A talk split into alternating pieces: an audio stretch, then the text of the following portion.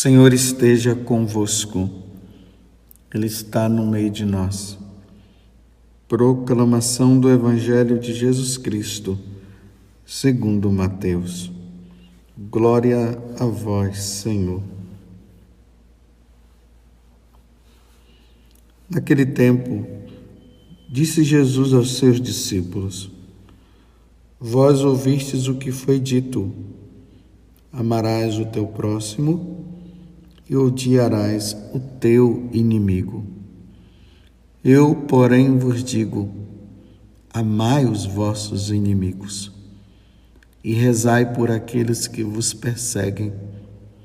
Assim vos tornareis filhos do vosso Pai que está nos céus, porque Ele faz nascer o sol sobre maus e bons e faz cair a chuva sobre justos e e injustos. Porque se amais somente aquele que vos ama, que recompensa tereis?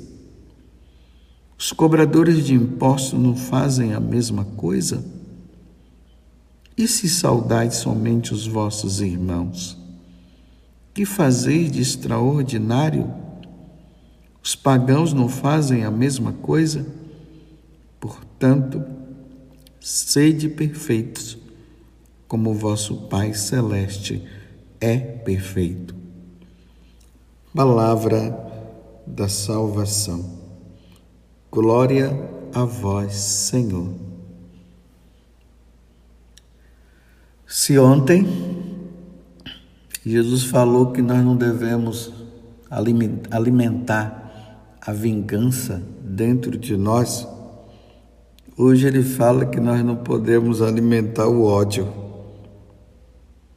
Vós ouvistes o que foi dito: amarás o teu próximo e odiarás o teu inimigo. Olha só, a lei antiga, como é que era? Nós tínhamos o direito de odiar, tá vendo? Então, amar o próximo e odiar o inimigo. Agora Jesus vem e diz assim: não, eu quero que você vá mais além. Eu quero que você só ame. Eu não quero que você odeie. Ódio não, só amor. Amar a quem te faz o bem e amar a quem te faz o mal. Meu Deus do céu. Assim é nosso Senhor. Ele veio realmente nos ensinar como nós devemos viver. Nós precisamos viver como, nós, como os nossos pais, Adão e Eva, viviam no paraíso antes do pecado. Mas com a entrada do pecado, o ódio entrou. E agora Jesus está dizendo: não, nós somos irmãos. Lembremos lá do que Caim, da história de Caim e Abel de Caim matou Abel por inveja. E a inveja foi dominando, foi tomando conta do coração dele, ao ponto de ele matar. E Deus preveniu ele. Mas ele foi em frente. E ali Deus fala: não deixe que isso tome conta do seu coração. O ponto fundamental é esse: não permitir que esse mal, esse ódio, essa coisa que está ali dentro de nós, ele cresça. Como eu já falei esses dias. E aí Jesus dá a continuidade. Amai os vossos inimigos. Meus irmãos, humanamente eu estou dizendo para vocês como vamos amar os nossos inimigos se são eles que estão com o propósito maligno de fazer o mal. E Jesus está dizendo: amai os vossos inimigos e rezai por aqueles que vos perseguem. Então, se o Senhor falou, está dito, então agora só poderemos contar com a graça de Deus. Humanamente é impossível. É impossível nós conseguirmos amar os nossos inimigos, mas com Deus é possível. O Senhor jamais iria pedir para nós algo que seria impossível para nós fazermos. Só será impossível se nós não fizermos com Deus. Mas como, meus irmãos? Como que nós iremos amar os nossos inimigos, rezar por aqueles que nos perseguem? Como? Só há um jeito, meus irmãos: vida de oração é com a vida de oração.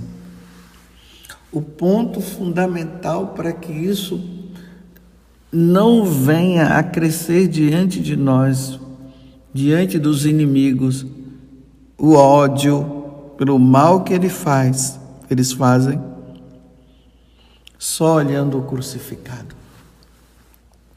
Essa é a recomendação da igreja. Quando nós olhamos para Jesus na cruz, e vemos ele derramando sangue. Quando nós olhamos para a cruz e vemos aquela coroa de espinhos na cabeça de nosso Senhor, os cravos que penetraram nas suas mãos e nos seus pés. E quando nós ouvimos aquele brado de Jesus dizendo para o Pai, eu digo o brado, né? Foi um brado, foi um grito sem gritar, porque ele já não tinha mais força. E aí ele teve que tirar lá do fundo do coração dele o que restava ainda.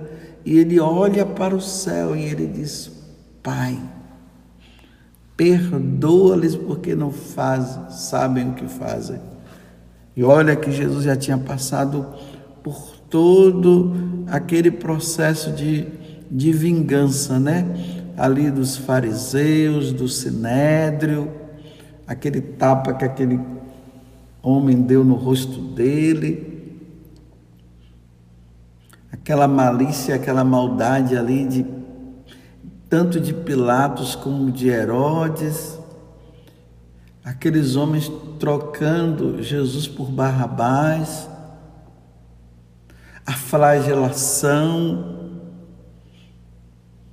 a humilhação de carregar a cruz, aquela humilhação de terem tirado a roupa dele, e quando Jesus estava lá crucificado, eles estavam ali que não estavam é como se dissesse, não estavam nem aí para o que estava acontecendo.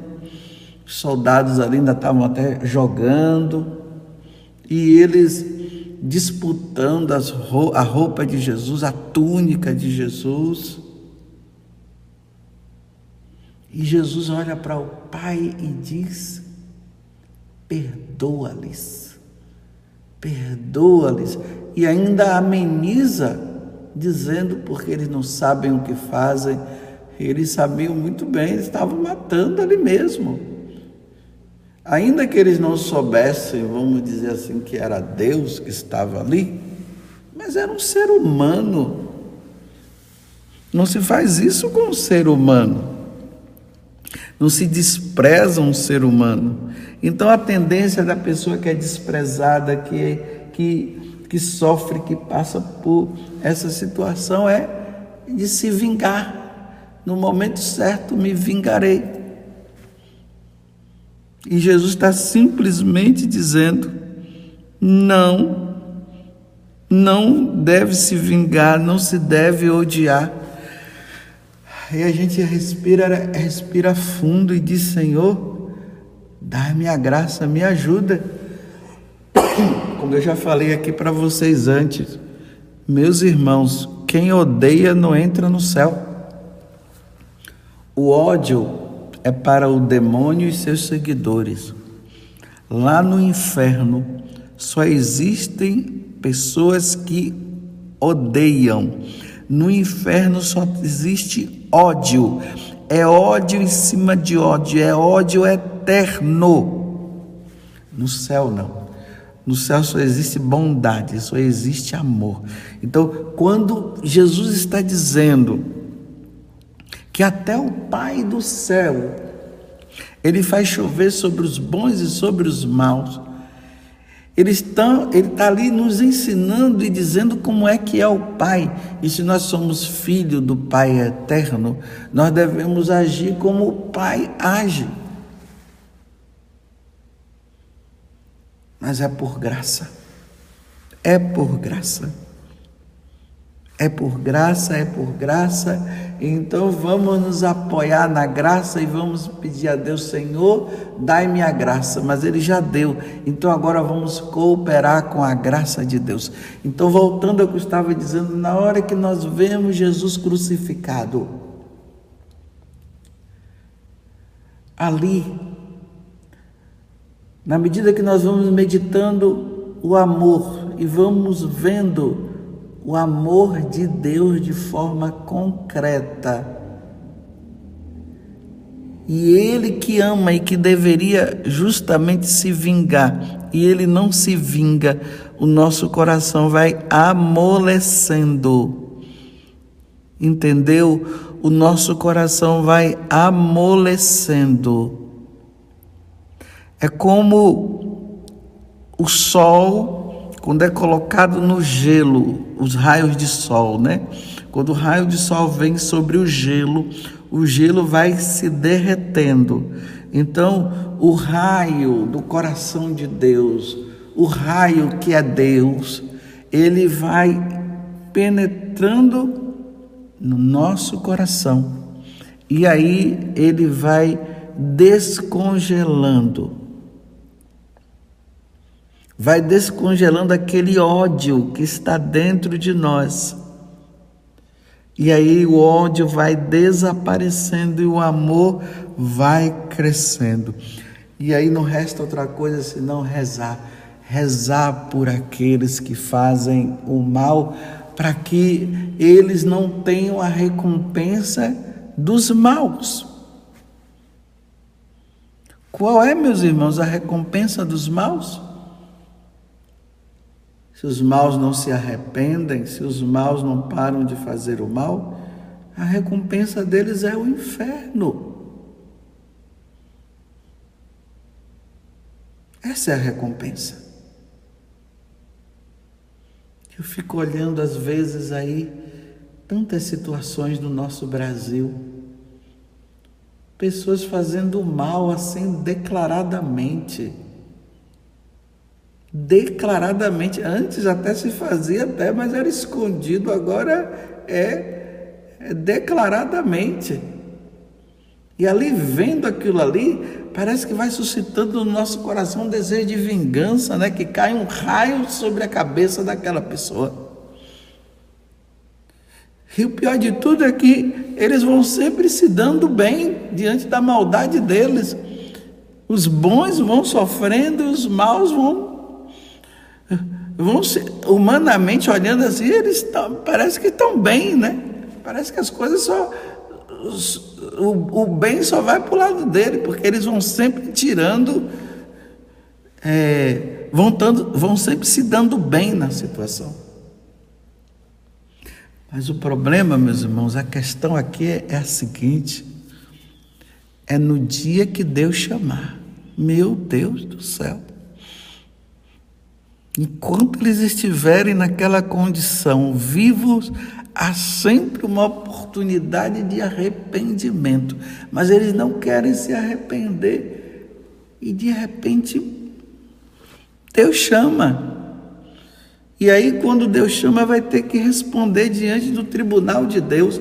E responder diante do tribunal de Deus não vai ser fácil e receber e ouvir aquela voz de Deus: afastai-vos de mim e ide o fogo eterno, não vai ser fácil pelo mal feito.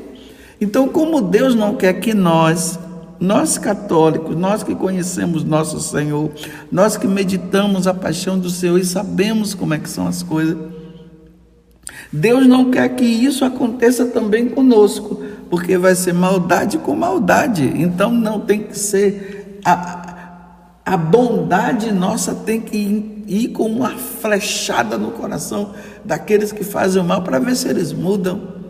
Mas se nós retribuirmos, é o de lá e o de cá. Vós ouvistes o que foi dito: amarás o teu próximo e odiarás o teu inimigo. Eu, porém, agora usa, Jesus usa da sua autoridade da sua autoridade divina. Eu, porém, vos digo: amai os vossos inimigos e rezai por aqueles que vos perseguem. Ajudai-nos, Senhor. Vem em nosso socorro.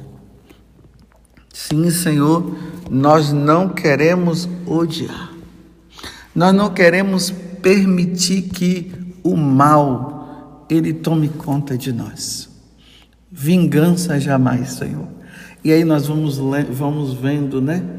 Os santos, as atitudes dos santos diante daquelas pessoas que faziam o mal. Quantas situações. E eles ali rezavam, e eles pediam.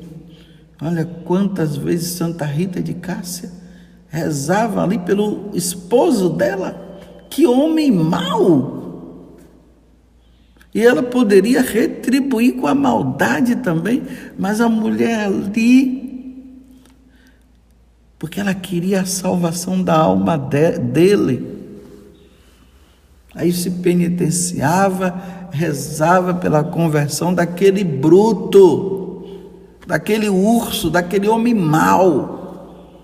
E ali rezando, rezando, rezando e pedindo pedindo a Deus e aquele homem continuando naquela maldade dele, até que ele se converteu.